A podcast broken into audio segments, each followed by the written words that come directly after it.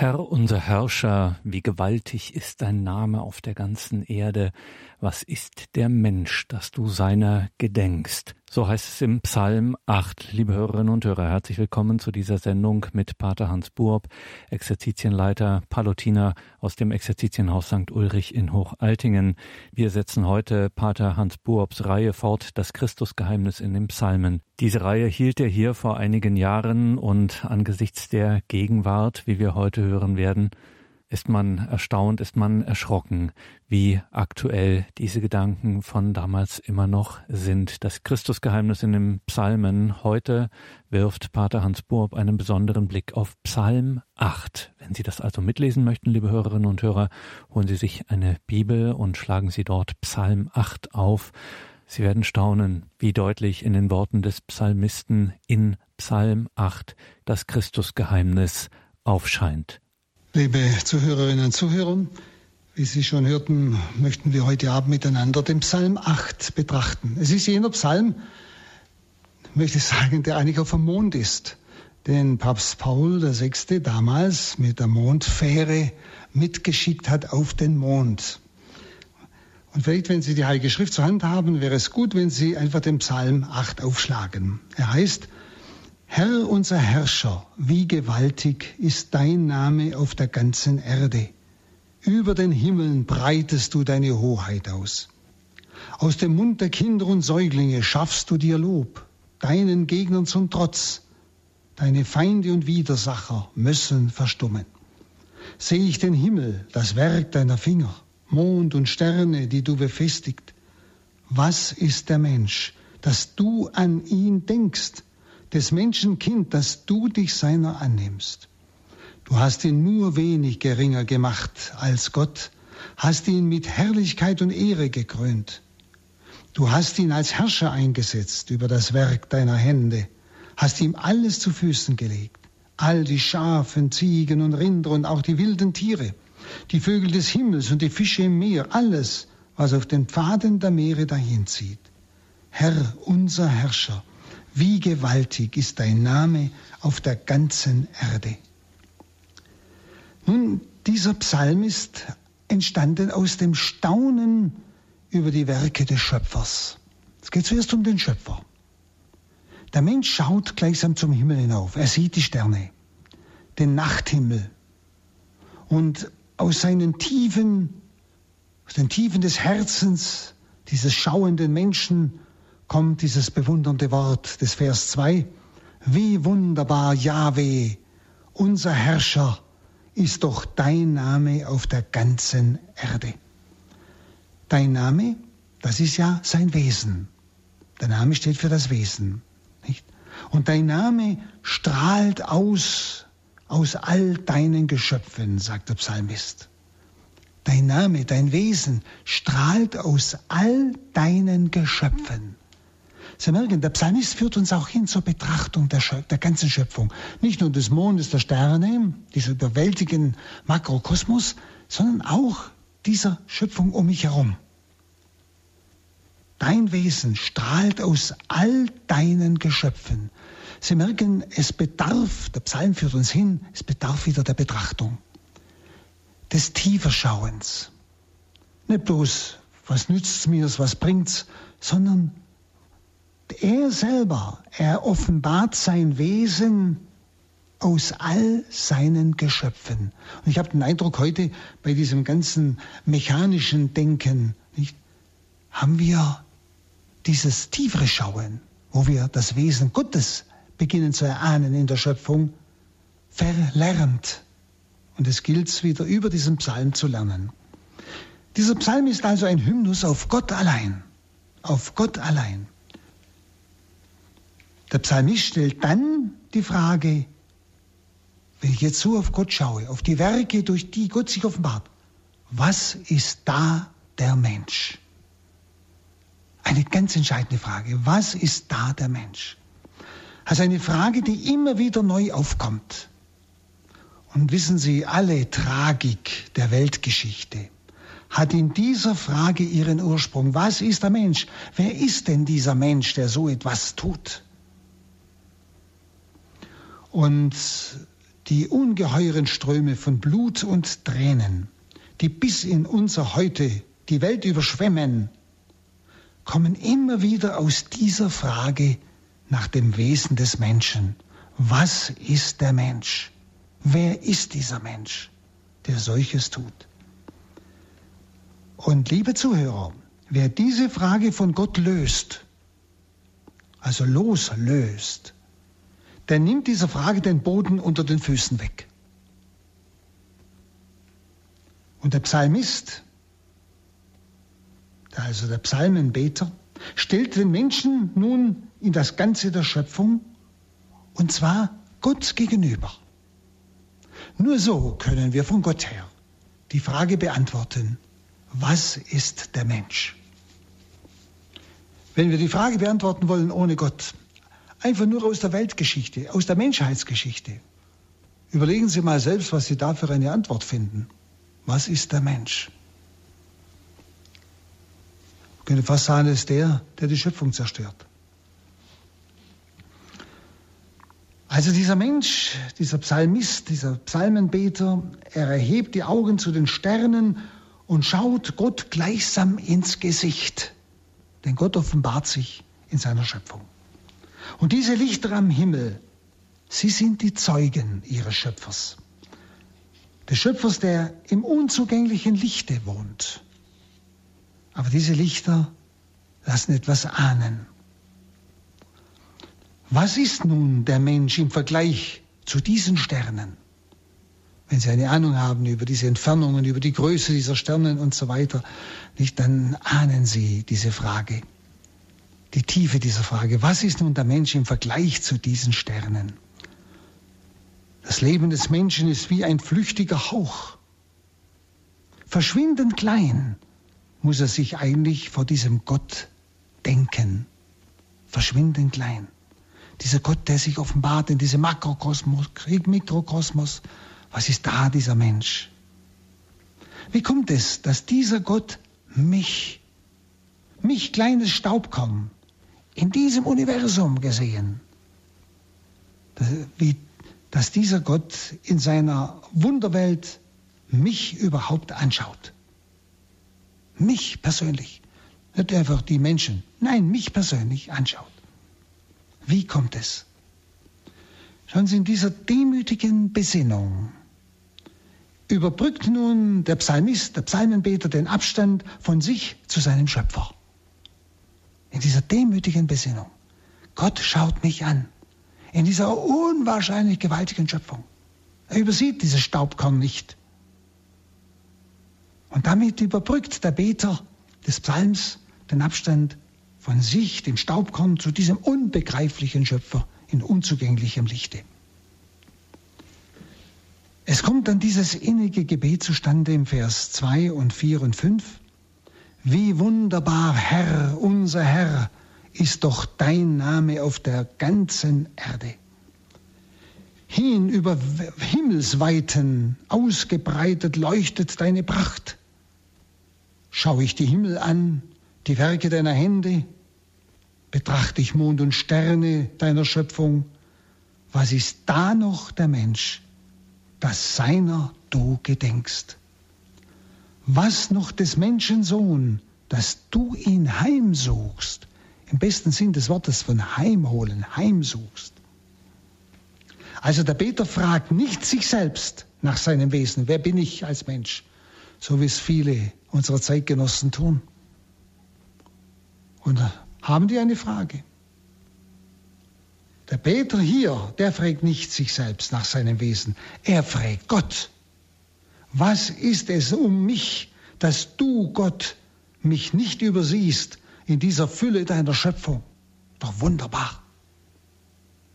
Was ist es um mich, dass du, Gott, unendlicher, mich nicht übersiehst in dieser Fülle deiner Schöpfung? Was trage ich an mir, dass das deinen Blick auf mich herabzieht. Was denn? Wenn man die Weltgeschichte schaut, was der Mensch alles dreht und tut, heute wie gestern, nicht? Und dann darf ich erfahren von Gott her, wer bin ich? Dass ein Gott mich nicht übersieht, ja sich sogar von mir angezogen fühlt. Gott aber hat schon bei der Erschaffung des Menschen die Antwort darauf gegeben. Nämlich Adam selbst ist die Antwort.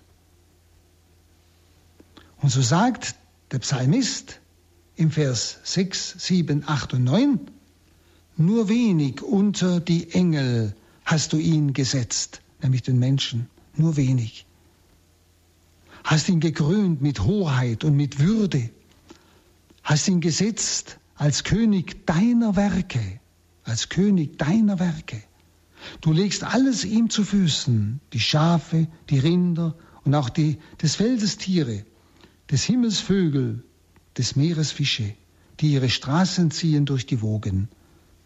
So wie es schon äh, zusammengefasst in Genesis 1.26 heißt. Gott hat dem Menschen alles übergeben. In Vers 6 heißt es also, nur wenig unter die Engel hast du ihn gesetzt. Dieses Wort heißt im Hebräischen Elohim, das ist die Einzahl von Gott. Für den wahren Gott nimmt man immer die Mehrzahl. Und dieses Elohim wird auch übersetzt mit Engelwesen. Darum werden Sie es in der einen Übersetzung äh, lesen, nur wenig unter Gott hast du ihn gesetzt und dann nur wenig unter die Engel hast du ihn gesetzt. Das kommt von dieser verschiedenen Form der Übersetzung her. Nun, diese Worte sind eine mächtige Enthüllung, also nicht die Sterne auf ihrer hohen Warte sind die Spitze des Kosmos, der ganzen Schöpfung, sondern der Mensch ist die Spitze des Kosmos. Unwahrscheinlich.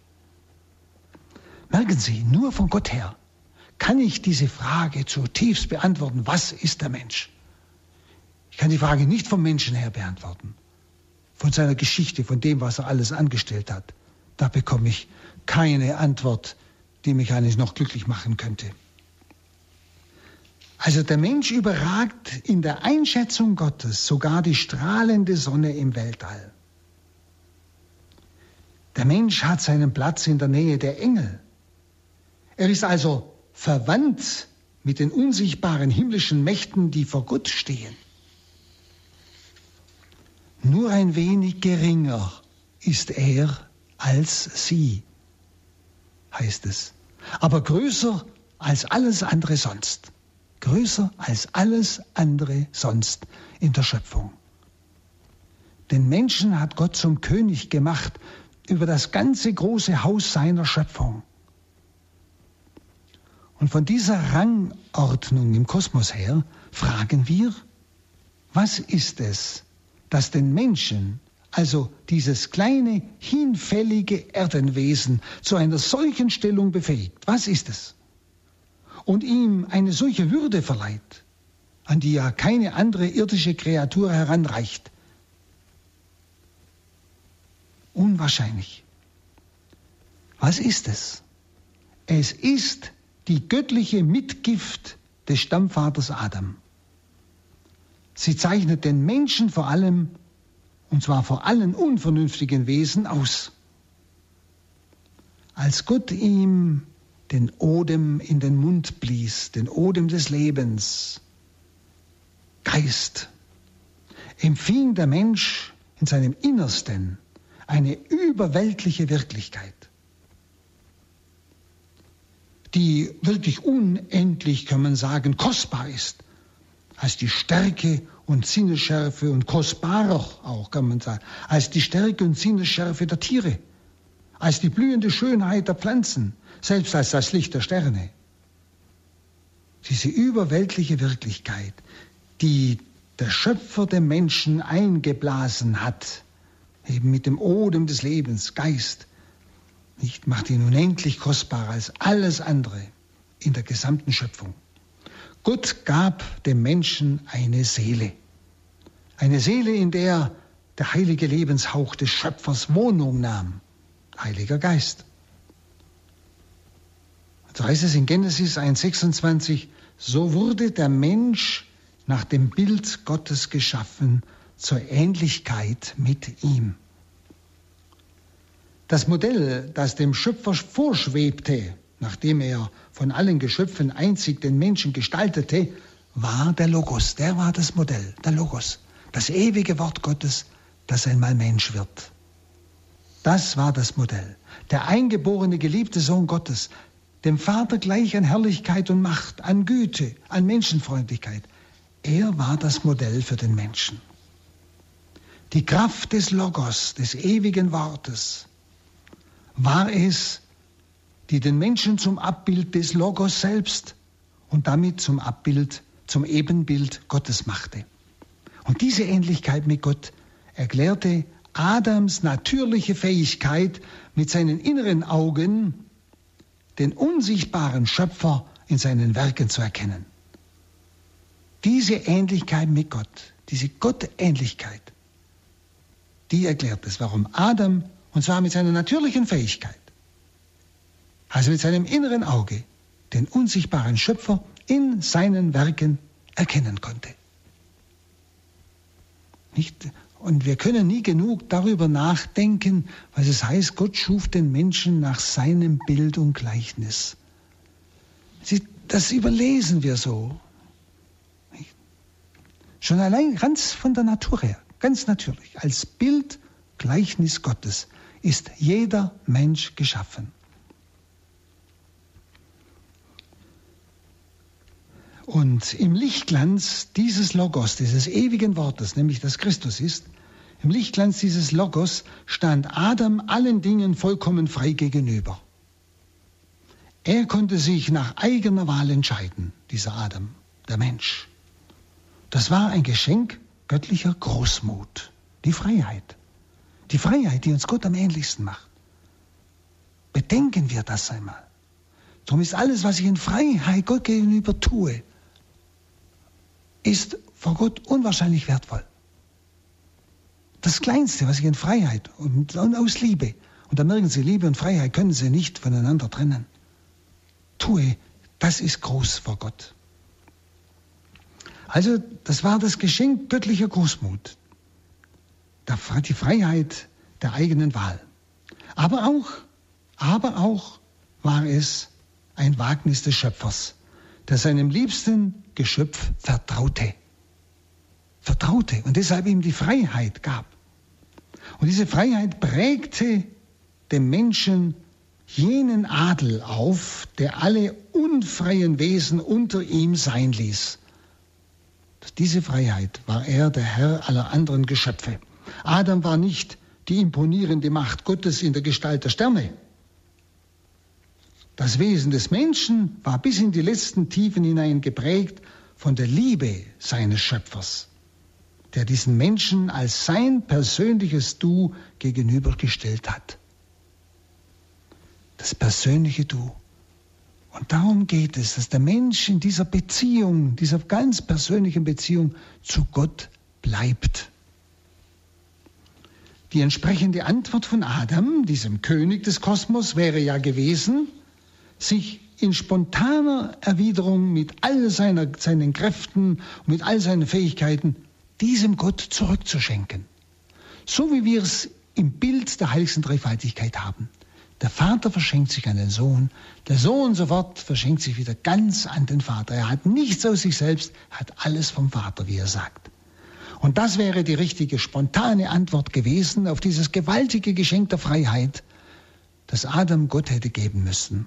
Nicht? Sich selbst mit all seinen Kräften und Fähigkeiten, all dem, was er eigentlich Gott schuldet, was er von ihm erhalten hat, zurückzuschenken, als Ausdruck seiner Liebe und Hingabe. Und der Mensch allein konnte diese Selbsthingabe, diese Huldigung als freies Geschöpf leisten. Kein anderes geschaffenes Wesen hier auf Erden. Nur der Mensch. Das ist die Höchstform der Hingabe, zu der der Mensch fähig ist, durch Selbsthingabe und Huldigung als freies Geschenk sich Gott überlassen. Was wäre geworden, können wir ruhig einmal so überlegen und fragen, hätten die Stammeltern Adam und Eva, diese ersten Menschen, von dieser Freiheit in diesem Sinn Gebrauch gemacht? Hätte sich der Mensch in Gehorsam und Demut Gott gefügt, hätte er sein eigenes Wesen verwirklichen können. Sein eigenes Wesen verwirklichen können.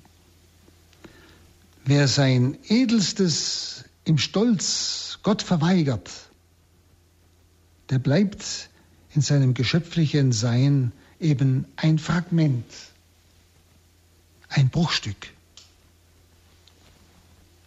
Wer sein Edelstes, nämlich sich selbst, im Stolz Gott verweigert, und wie viele tun das, auch die sich fromm nennen, aber sie verschenken sich nie Gott. Sie haben immer Angst, was macht er mit mir? Sie trauen ihm nicht. Sie trauen dieser unendlichen Liebe nicht. Und oft ist es auch Stolz. Nicht? Wer sein Edelstes im Stolz Gott verweigert, der bleibt in seinem geschöpflichen Sein ein Fragment, ein Bruchstück. Gottes Geschöpfe erfüllen nur darin den Sinn ihres Lebens, dass sie Hingabe sind an Gott, Hingabe bis in die Wurzeln ihres Wesens, denn sie sind bis in die Wurzeln ihres Lebens Gottes Liebe. Sie, alles kommt aus dieser Liebe Gottes. Und deshalb ist die Hingabe, was ja tiefster Ausdruck der Liebe ist, die entsprechende Antwort des Menschen an diese wunderbare Wirklichkeit, dass Gott mich an seiner Freiheit teilnehmen lässt. Nun, unsere Stammeltern entzogen Gott diese Hingabe. Genau umgekehrt. Sie entzogen Gott diese Hingabe. Sie gaben der Stimme des Versuchers Raum, der sie ja aufforderte, selbst wie Gott zu werden.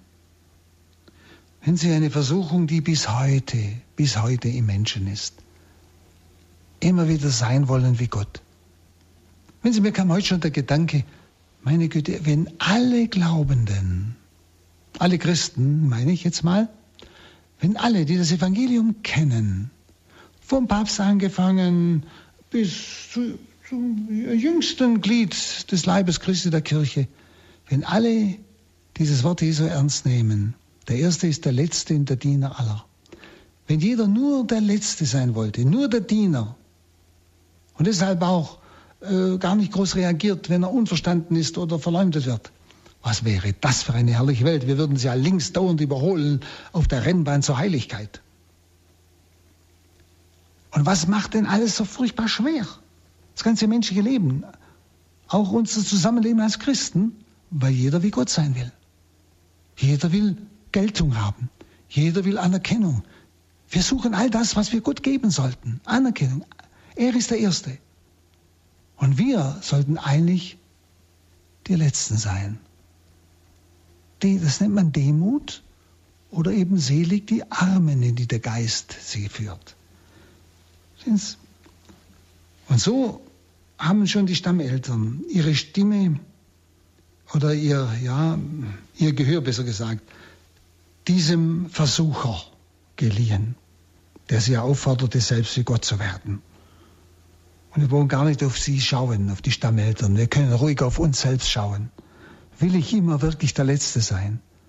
Lebe ich dieses selig, die Armen, die nichts mehr festhalten, nichts mehr, ihre Ehre noch sonst was. Das sind, das sind die Demütigen, das ist das Gleiche, bloß ein anderes Wort.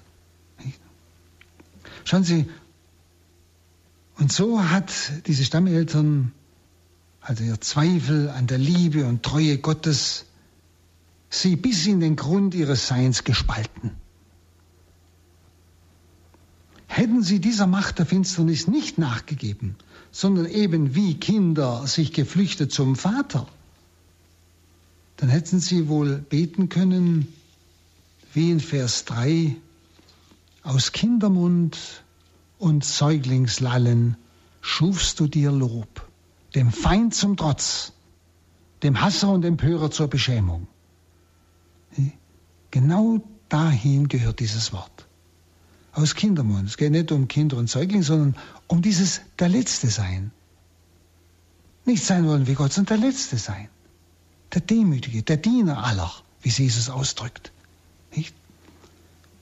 Dann kann man sagen, aus Kindermund und Säuglingslallen schufst du dir Lob. Dem Feind zum Trotz, der uns dauernd versuchen will, wie Gott sein zu wollen. Und dem Hasser und Empörer zur Beschämung. Dem Hasser und Empörer zur Beschämung. Sie merken, wie konkret die Worte des Psalmisten, der ja, das ja prophetische Worte sind, Worte, die uns etwas offenbaren wollen, was in uns läuft, was gelaufen ist in der Menschheitsgeschichte zwischen Gott und Mensch und was in uns noch läuft und was unsere Haltung sein sollte. Kindermund, Säuglingslallen. Daraus eigentlich kommt das wahre Lob Gottes. Denn Gott loben, darüber haben wir schon einmal gesprochen, heißt ja, ihn absolut anerkennen und mich als Geschöpf. Und das Geschöpf bin ich der Letzte. Ich habe alles von Gott empfangen, ich habe nichts aus mir selbst. Und daraus kommt das wahre Lob, wo ich nur noch Gott meine und nicht mehr mich. Aus Kindermund und Säuglingslallen schufst du dir Lob, dem Feind zum Trotz, dem Feind, der mich zur Hochmut, zum Gottsein verführen will, bis heute, bis heute. Ihm zum Trotz. Nicht? Und je mehr demütiger ein Mensch leben, lebt vor Gott. Also das heißt, je ehrlicher er in der Anbetung lebt, Gott absolut anerkennt, aber aus sich als Geschöpf, als Geschöpf, nicht als Gott, nicht? der wird den Feind verbannen. Denn der Feind erträgt nichts weniger wie die Demut. Diese Armut vor Gott, dieses Kindsein. Die Stammeltern also vergaßen des Bildes, das ihr Wesen prägt. Sie vergaßen die Quelle, aus der sie ihr Leben empfangen haben. Und aus Ungehorsam sagten sie sich los von Gott und streckten sich nach dem Scheingott aus, den Satan ihnen zeigte, nämlich nach der eigenen Herrlichkeit ist der Scheingott, dem Sein wollen ohne Gott, dem Sein wollen, existieren wollen ohne Gott, ohne abhängig zu sein von einem Schöpfer. Wenn Sie, das ist ja totale Unwahrhaftigkeit, denn jeder weiß, dass er nicht aus der Luft kommt, dass er nicht aus sich selbst geboren ist. Schauen Sie, dieser Zweifel an Gottes Wort, den Satan ihnen in diesen ersten Mensch geweckt hatte, nicht? Denn Gott hat ja ihnen was anderes gesagt, nicht? Aber dieser Zweifel an Gottes Wort spaltete ihre Verbundenheit mit dem Schöpfer. Sie rissen diesen Spalt auf bis zur Trennung. In Genesis 3,6 heißt es ja, denn sie aßen von der Frucht, die Gott verboten hatte. Mit dieser Sünde geschah der Untergang der ersten Schöpfungsordnung. Der ersten Schöpfungsordnung. Diese wunderbare Wirklichkeit des Menschen, dieses Lieblingswerk des Schöpfers wurde zerstört. Und zwar eben mit ihrer Verneinung Gottes. Aber mit dieser Verneinung Gottes verneinen sie sich selbst. Denn wenn ich den Schöpfer verneine, dann sage ich auch Nein zu mir als dem Geschöpf. Ja, wer bin ich denn dann? Wenn es keinen Schöpfer gibt, gibt es auch kein Geschöpf. Also, wer bin ich dann? Bin ich aus mir selbst? Schauen Sie, und das ist das, was wir auch schmerzhaft in der Menschheitsgeschichte erleben bis heute. Wo der Mensch Gott leugnet, da weiß er selber nicht mehr, wer er ist. Er tut so, als wäre er Gott. Und das ist verheerend für alle um ihn herum. Denn da müssen ja alle seine Diener sein. Es können ja nicht alle Gott sein. Und das ist dieses Feindschaftsstiftende zwischen den Menschen. Dieses Unmenschliche, möchte ich sagen. Nun, indem sie, diese ersten Menschen, ihre höchste Würde, nämlich die Freiheit, gegen ihren Schöpfer missbrauchten, fiel ihnen die Krone vom Haupt. Sie waren nun gestürzte Könige, könnte man sagen, die im Fallen die herrliche Gottesgaben, die sie ja besaßen, in ihr Gegenteil verkehrten. Gnade in Ungnade, Leben in Tod, Segen in Fluch. Alles verdrehte sich. Die Stammeltern und ihre Nachkommen vertauschten also die Freiheit der Kinder Gottes immer mehr mit den Ketten Satans und mit dem Gebundensein an das Ich, das Gott trotzte. Gebundensein an das Ich, das Gott trotzte. Und da müssen wir immer wieder in unser eigenes Herz hineinschauen. was der Psalm, dieses Psalmwort, dieses Gotteswort uns auch offenbaren will. Spüre ich manchmal diesen Trotz gegen Gott, dieses Gebundensein an das eigene Ich, aber nicht an ihn, meinen Schöpfer, dessen Abbild ich bin, der mich aus Liebe erwartet und ersehnt und geschaffen hat. Als der Mensch Gott in der Freiheit der Liebe nicht mehr gegenüberstand, in der Freiheit der Liebe, verlor er auch seine Stellung in der Schöpfung. Müssen Sie mal bedenken. Als der Mensch Gott in der Freiheit der Liebe nicht mehr gegenüberstand, verlor er auch seine Stellung in der Schöpfung. Vorher waren die Tiere zahm. Er hat ihnen alle Namen gegeben, er hat sie alle gekannt. Sie waren alle, könnte man sagen, befreundet. Und so kam auch, dass der Mensch die ihm anvertrauten Mitgeschöpfe nicht mehr hütete und bewahrte, sondern im blinden Hass sie missbrauchte. Es begann jener Wahn, der bis in diese Stunde reicht, dass der gefallene König, nämlich der Mensch, wütet gegen das gemeinsame Vaterhaus der Schöpfung. Und er versucht mit aller Gewalt, diese dämonische Gottgleichheit zu behaupten. Und deshalb die Frage, wie können wir heute noch in einer Zeit, da dieser Fluch der Ursünde sich verheerend zeigt, wo Mensch durch Menschen bis zur Verzweiflung leiden, wie können wir noch jene Harmonie der ersten Schöpfungsordnung in diesem Psalm besingen? Wie können wir das noch? Wie ist das noch möglich? Es ist ein Graus, es ist ein Erschrecken, was in unseren Tagen passiert. Aber können wir bei diesem Zustand, diesem Psalm noch ernsthaft beten? Wie können wir noch diese, ja, diese, je, diese Harmonie der ersten Schöpfungsordnung besingen? Nun, wer so fragt, der vergisst, dass unser Psalm nicht nur ein Bericht einer historischen Vergangenheit ist, so war es, sondern vielmehr als Bild der Paradieseswirklichkeit, nämlich Prophetie ist, wie ich schon am Anfang sagte, die auf eine zweite neue Schöpfung hinweist. Diese erste Schöpfungsordnung hat der Mensch zerstört in der Sünde und ist immer noch dran. Nicht? Aber der Psalm, ist, der Psalm ist ja eine Prophetie auf, wie gesagt, die zweite neue Schöpfung. Und diese neue Schöpfung hat sich inmitten dieser bösen Welt verwirklicht. Was ein Mensch, nämlich Adam, durch seine Sünde verloren hat, das hat ein anderer Mensch, Christus, wieder zurückgebracht. Christus, der ganz aus Gott kam und ganz zu Gott hinüberging. Er wollte die gefallene Natur wieder aufheben. Mehr als bei der Schöpfung hat er die Natur des Menschen selbst angezogen, um sie zu heilen, indem er Mensch wird. Hat er die Natur des Menschen angezogen, um sie zu heilen. Er nahm diese Natur des Menschen in seine göttliche Person hinein, in der Menschwerdung und in der Himmelfahrt hinein, in den dreifaltigen Gott. Und so stieg Christus mit seiner Gottheit und Menschheit, wie gesagt, in die Glut hinab, die den Menschen von Gott trennte. Er hat sich zum Sünder aller gemacht. Er hat sich zur Sünde sogar machen lassen. Und er stellte das Kreuz in diesen klaffenden Spalt, den die Ursünde aufgerissen hatte, und ließ sich ja in göttlicher Freiheit an das Holz des Fluches nageln. Er lieferte sich der Gerechtigkeit Gottes aus, und zwar für den Menschen, der sich der Vaterliebe Gottes verweigert hat. Unwahrscheinlich.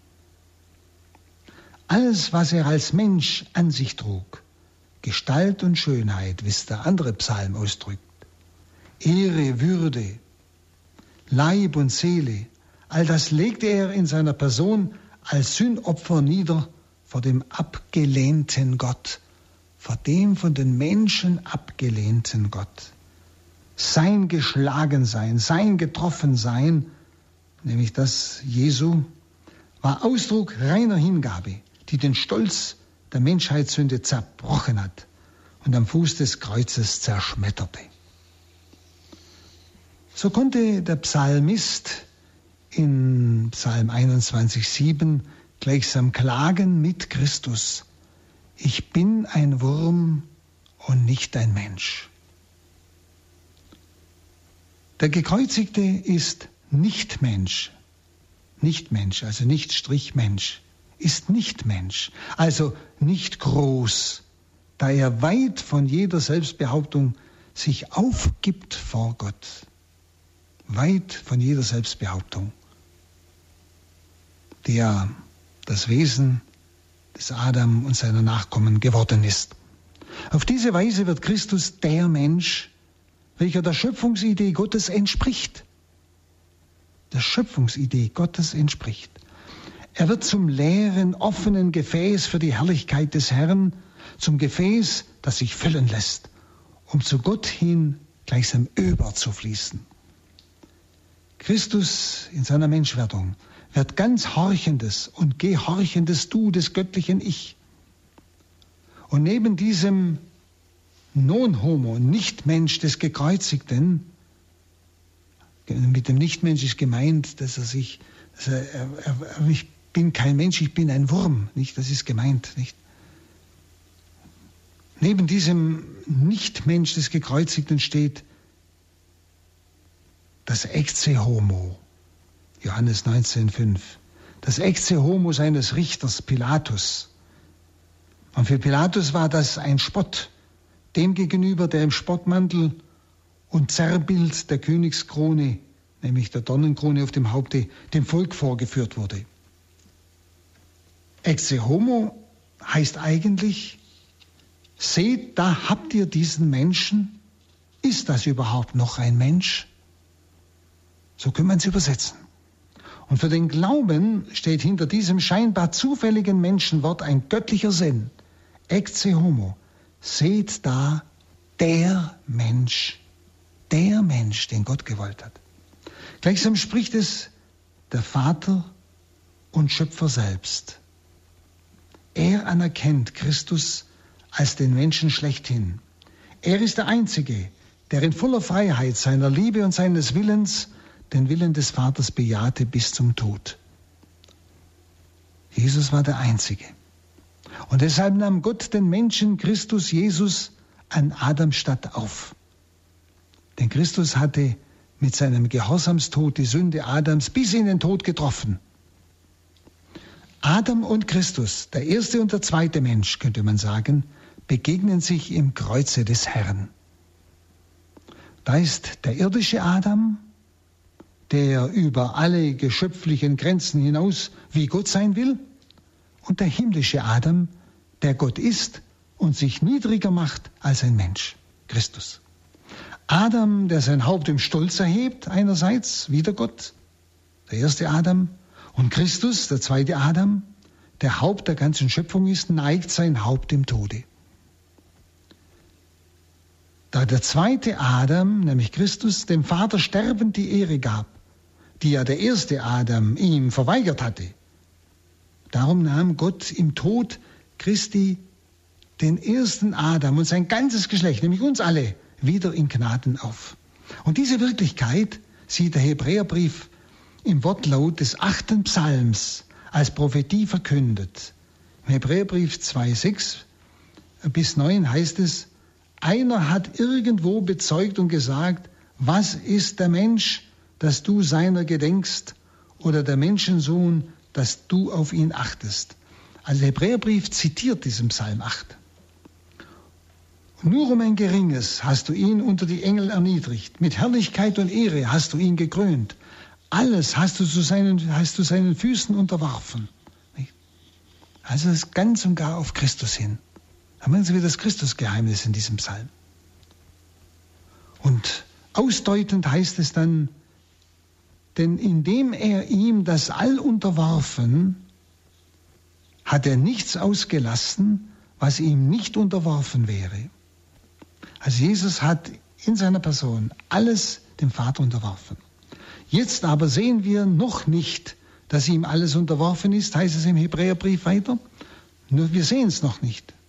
Nach außen hin sieht es noch etwas anders aus. Wohl aber sehen wir den, der für kurze Zeit unter die Engel erniedrigt war, Jesus, damit er durch Gottes Gnade für alle den Tod koste, Jesus, um des Todesleidens willen mit Herrlichkeit und Ehre gekrönt. In ihm sehen wir das schon. Dass alles, dass er alles dem Vater schon unterworfen hat, in seiner Person. Wenn wir es auch im irdischen Bereich noch nicht den Eindruck haben, dass alles schon dem Vater unterworfen ist. Aber der Psalmist, der Psalm ist ein prophetisches Wort, das ja vom Hebräerbrief aufgenommen wird, auf Christus gedeutet wird. Diesen gedemütigten Menschen, Christus Jesus, der das Schicksal Adams an seinem Leib erlitten hatte, hob Gott aus seiner freiwilligen Erniedrigung, freiwilligen Erniedrigung heraus in der Auferstehung seines Fleisches. Christus also, der starb in der Gottverlassenheit des Sünders, vergleichen Sie den Psalm 21, 2, erwachte aus dem Grabe, eingetaucht in das flutende Leben Gottes. Alles, was ein Christus Mensch war und was er für den Menschen hingegeben hatte, wurde der göttlichen Natur teilhaftig. Alles, was an ihm Mensch war. Christus wurde als Mensch durch die Demut des Kreuzes, was Adam durch Stolz sein wollte. Christus wurde als Mensch durch die Demut des Kreuzes was der Adam durch Stolz sein wollte, nämlich wie Gott. Gott gleich an Macht und Herrlichkeit. Die Menschheit Jesu wurde mit seiner Gottheit so vereinigt, nicht? Dass, er, dass die Menschheit mit teil hat an diesem Gott, an Macht und Herrlichkeit Gottes. Nämlich das, was Adam wollte. Das wird in diesem Psalm wunderbar ausgedrückt. Alles hat Gott unter seine Füße gelegt, unter die Füße Jesu und ihn selbst zum alles überragenden Haupte der Kirche gesetzt, die sein Leib ist. So schreibt Paulus im Epheserbrief 1.22. Der zweite Adam ist nicht nur König über die irdische Schöpfung, Christus gemeint, er hütet in der Kirche die Neuschöpfung, das himmlische Paradies. Er hütet es. Als dessen Erstling er selbst aus dem Tode geboren wurde, wie es ja im Kolosserbrief 1.18 heißt. Also wenn wir mit dem Psalmisten fragen, was ist der Mensch, so klingt in der alten Antwort die neue Wirklichkeit mit. Will der Nachkomme des alten Adam wirklich Mensch sein nach Gottes Plan, dann muss er wie der neue Adam, nämlich Christus, ein gekreuzigter und auferstandener sein. Mit Christus ans Kreuz geheftet, wie es der Galaterbrief 2,19 sagt.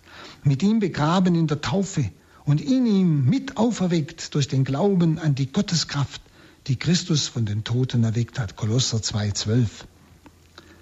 Also wenn wir mit dem Psalmisten fragen, was ist der Mensch, so klingt in der alten Antwort, nämlich des Psalms, die neue Wirklichkeit mit, nämlich will der Nachkomme des alten Adam, nämlich wir, Sie und ich, nach Gottes Plan also, äh, sein, dann muss ich wie der neue Adam, wie Christus, ein gekreuzigter und auferstandener sein, mit Christus ans Kreuz geheftet, mit ihm begraben in der Taufe, mit ihm auferweckt durch den Glauben an die Gotteskraft, die Christus von den Toten ebenfalls erweckt hat.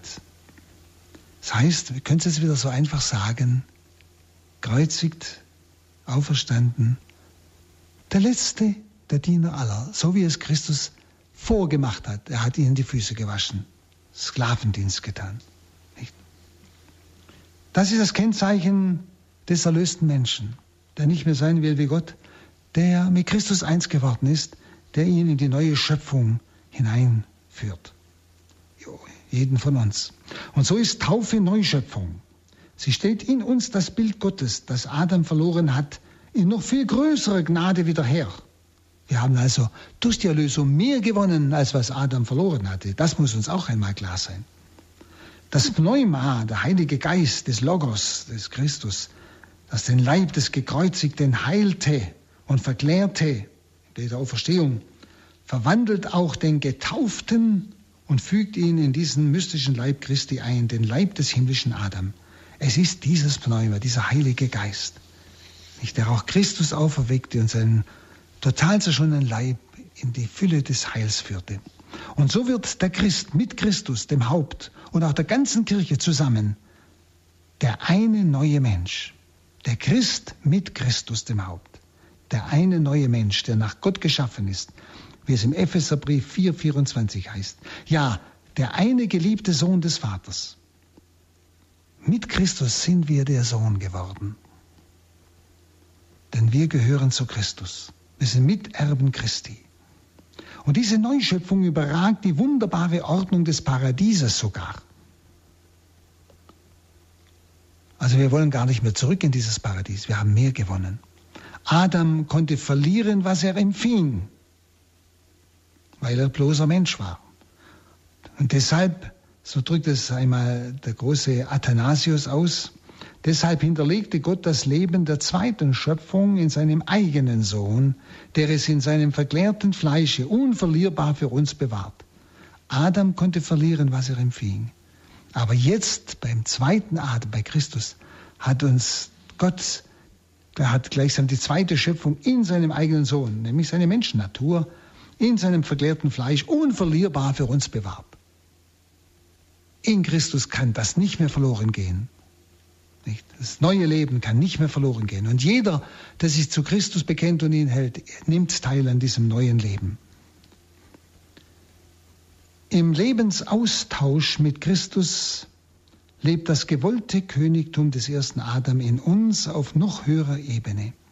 Im Lebensaustausch mit Christus, also in der ganz persönlichen Beziehung mit Christus. Christus, unser Haupt, thront in Gottes Ewigkeit und wenn unser Herz ganz dem erhöhten Herrn anhängt, dann kann uns nichts mehr scheiden von der Liebe Christi. In Johannes 16,33 ruft er uns zu, vertrauet, ich habe den, die Welt überwunden. Herr, unser Herr, wie wunderbar ist doch dein Name auf dem ganzen Erdenrund. Viel herrlicher als am Sternenhimmel des großen Kosmos leuchtet dein Name in diesen kleinen Menschen, in jedem dieser kleinen Menschen, die Christus zu einem lebendigen Himmel schuf.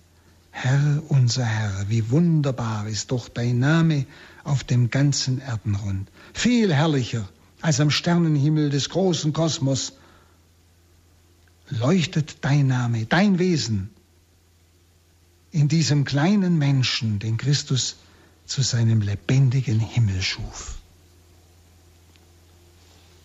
Dankeschön fürs Zuhören.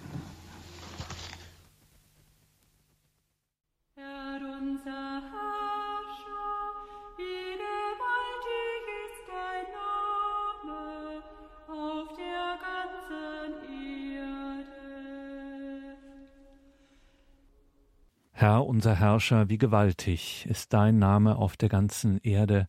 Was ist der Mensch, dass du seiner gedenkst? In der Reihe Das Christusgeheimnis in den Psalmen hörten Sie wieder Pater Hans Buob, Palutiner und Exerzitienleiter aus dem Einkehr aus dem Tagungs- und Exerzitienhaus St. Ulrich in Hochaltingen. Liebe Hörerinnen und Hörer, diese Reihe hielt Pater Hans Buob hier vor einigen Jahren und Sie haben es gemerkt, wie aktuell diese seine Gedanken immer noch sind. Kann man nachhören in unserer Mediathek. Schauen Sie dazu auf horeb.org. Und hier folgt jetzt um 17.15 Uhr die Reihe zum Nachdenken. Bleiben Sie dran. Alles Gute und gottesreichen Segen wünscht Ihr Gregor Dornis.